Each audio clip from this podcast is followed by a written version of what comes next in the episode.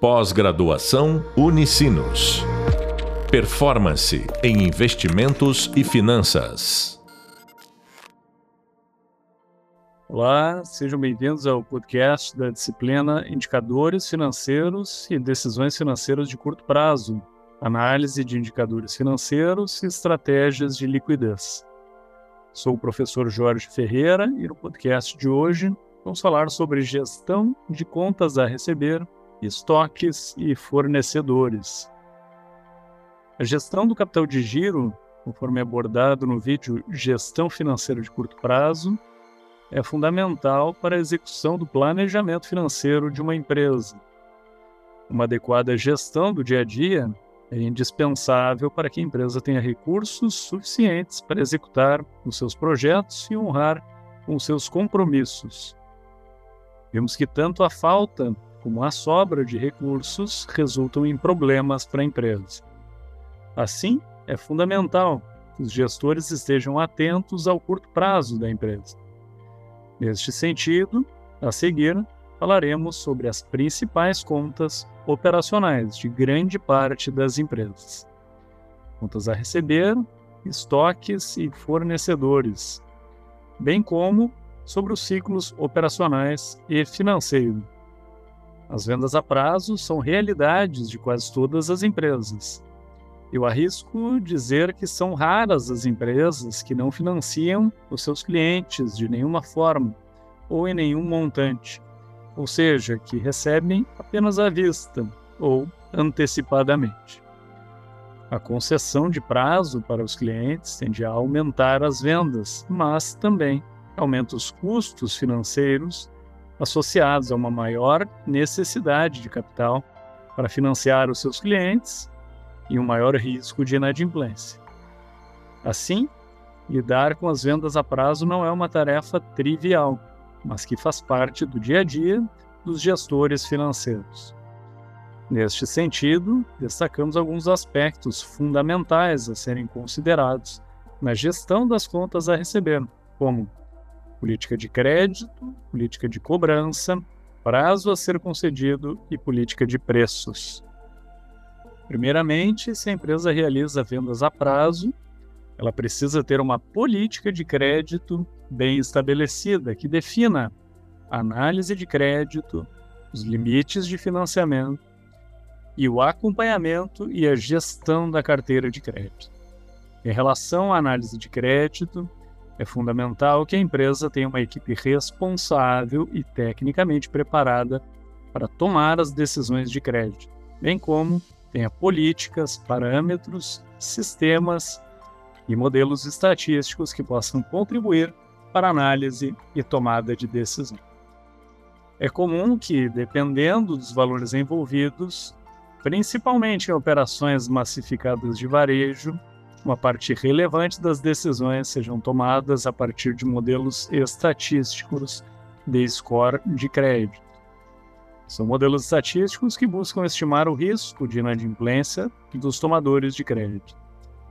Operações de maior valor e mais complexas tendem a ser avaliadas por analistas em comitês de crédito, com estabelecimento de alçadas para a tomada de decisão.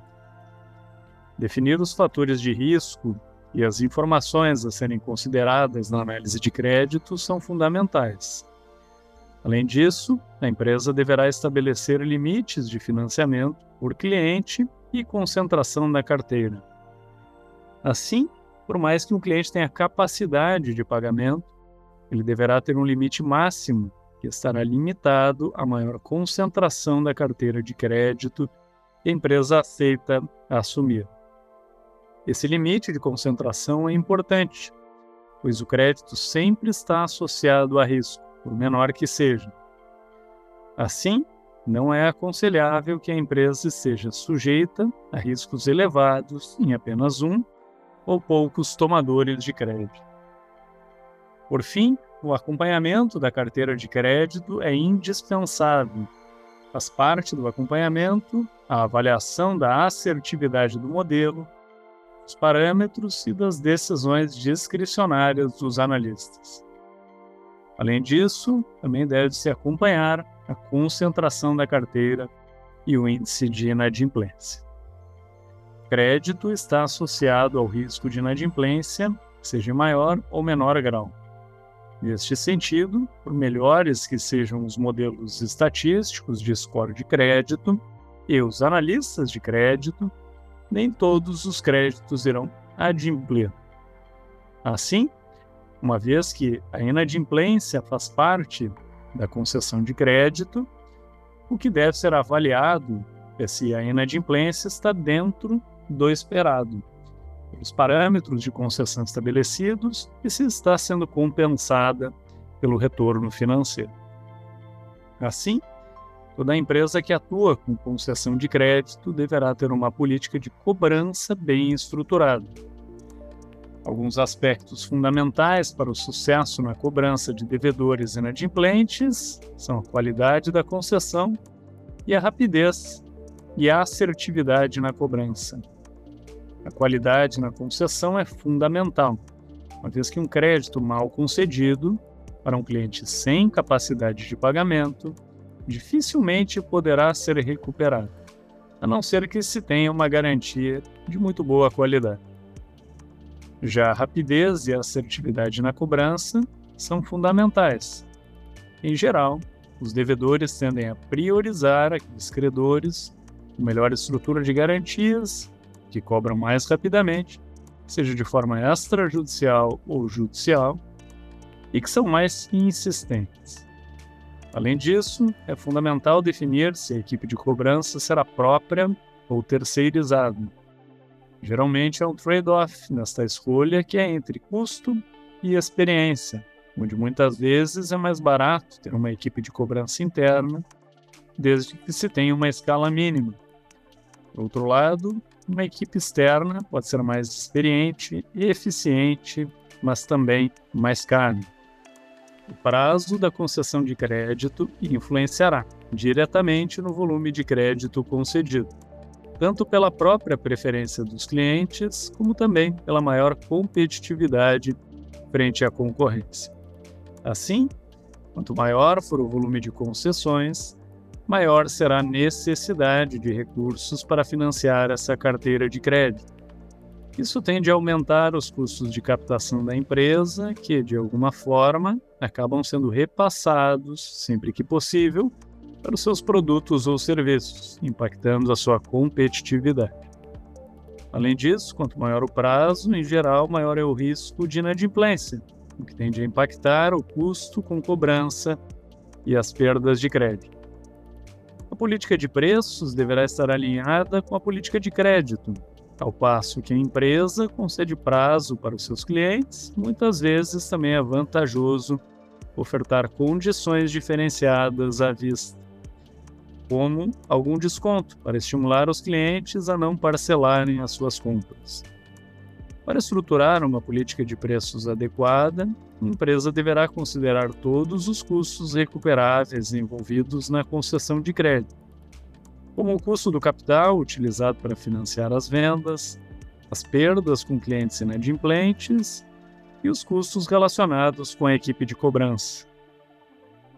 Enquanto os prazos dilatados tendem a estimular as vendas a prazo, os descontos para pagamentos à vista tendem a aumentar as compras à vista.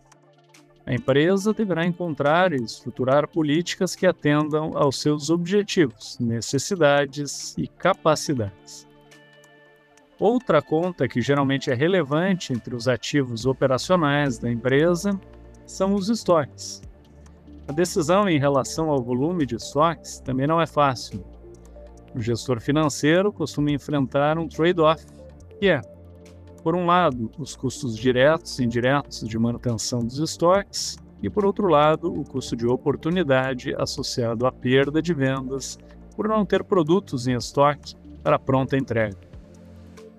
Pode-se dizer que, sem alterar o custo de oportunidade de perder uma venda, a empresa deverá tentar manter os seus estoques em um patamar mínimo possível.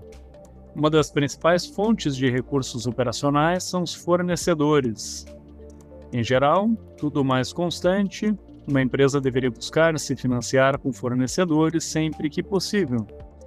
Em geral, os fornecedores proporcionam um menor custo do que os credores financeiros, dado o interesse comercial e também a margem de lucro já aplicada à venda. Assim, quando o cliente já constrói uma confiança junto aos fornecedores, é comum que tenha acesso a limites de crédito. Contudo, condições diferenciadas de pagamentos à vista também devem ser consideradas, pois muitas vezes os fornecedores concedem elevados descontos para pagamento à vista e se tornam interessantes também. O cuidado com o pagamento em dia aos fornecedores é fundamental para que o cliente mantenha a confiança do mercado e também não incorra em custos desnecessários, como multas e juros por atraso.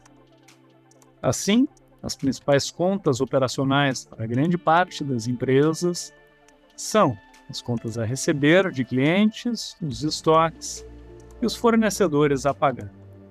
Para cada uma dessas contas, costuma-se estimar os prazos médios em dias. O e-book apresenta as formas de cálculos do prazo médio de recebimento, prazo médio de estocagem e prazo médio de pagamento que são indicadores fundamentais para acompanhar as finanças de curto prazo de uma empresa. Associados a esses prazos médios, pode-se estimar o ciclo operacional, que é a soma entre o prazo médio de recebimento e o prazo médio de estocagem. Também pode-se estimar o ciclo financeiro, que é obtido a partir do ciclo operacional, descontado o prazo médio de pagamento. O ciclo financeiro, também medido em dias, pode ser entendido como o tempo entre a saída e a entrada dos recursos na empresa. Ou seja, é o tempo de atividade da empresa que precisa ser financiado com fontes de recursos não operacionais. Desta forma, você acabou de ouvir o podcast sobre gestão de contas a receber, estoques e fornecedores, com o professor Jorge Ferreira. No próximo podcast, você estudará sobre necessidade de investimento em giro. Bons estudos, um abraço e até breve. Pós-graduação Unicinos. Performance em investimentos e finanças.